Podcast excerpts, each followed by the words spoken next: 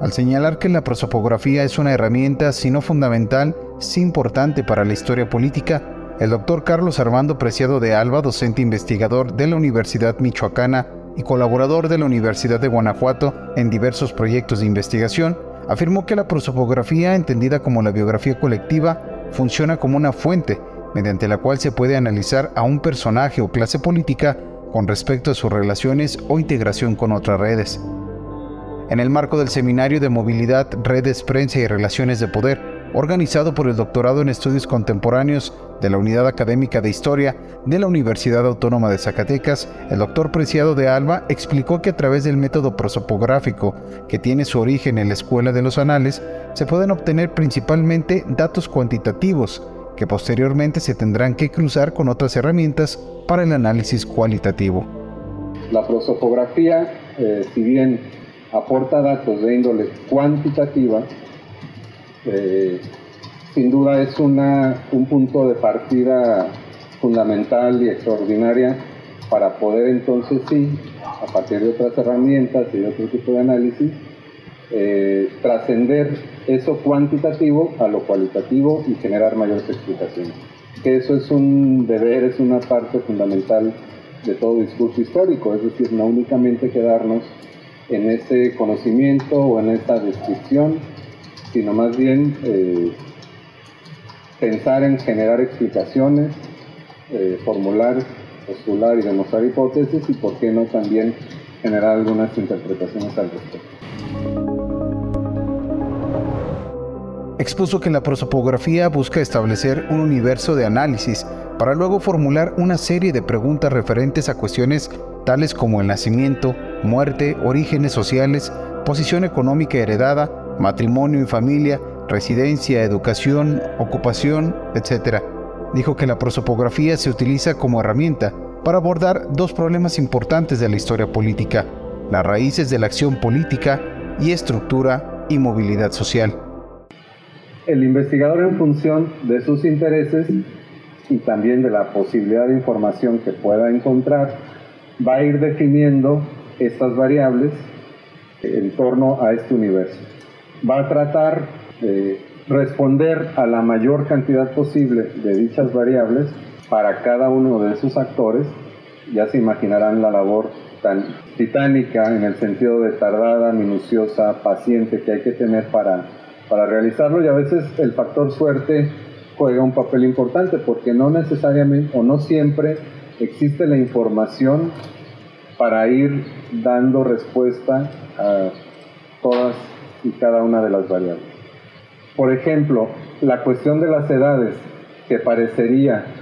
y que bueno, a partir de la edad de ciertos grupos políticos, pues podemos establecer esos relevos generacionales, esas rupturas que se pueden ir presentando, esa manera como se va refrescando ciertas élites o clases políticas. La cuestión de las edades que parecería una, un dato simple de recopilar, simple de conocer, para el caso de estudios históricos que se han abordado desde el punto de vista de la prosopografía en los siglos XIX y todavía gran parte del siglo XX, es una cuestión que, que ha costado trabajo.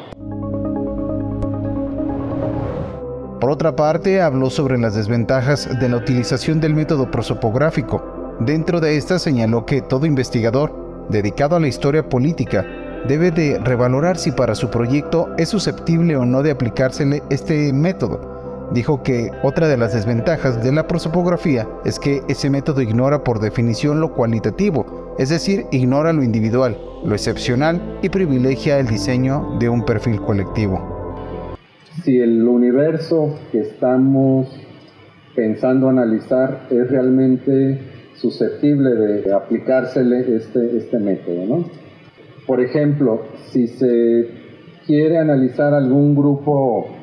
social, algún grupo, un grupo indígena, déjenme ponerles un ejemplo. El ejército revolucionario integrado o que acompañó a Emiliano Zapata en su lucha durante la Revolución Mexicana. Sería interesante ver su conformación, las edades que podía haber tenido, intereses que pudo haber obedecido, ciertas regiones del estado de Morelos y del estado de Guerrero, de otros estados que pudieran haber representado, sí sería importante conocerlo, sería interesante. Sin embargo, metodológicamente el acceder o el lograr encontrar información de este tipo sería más complicado. No hay registros documentales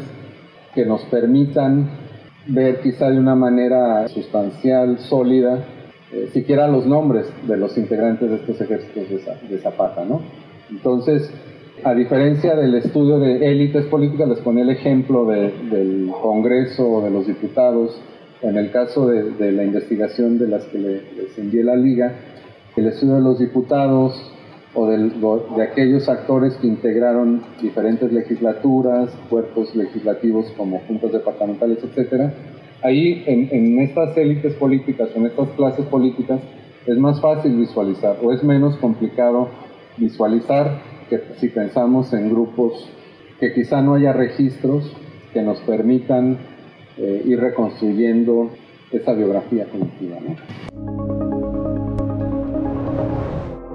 Si te interesa conocer más, invitamos a estar pendiente de nuestras redes sociales. Doctorado en Estudios Contemporáneos.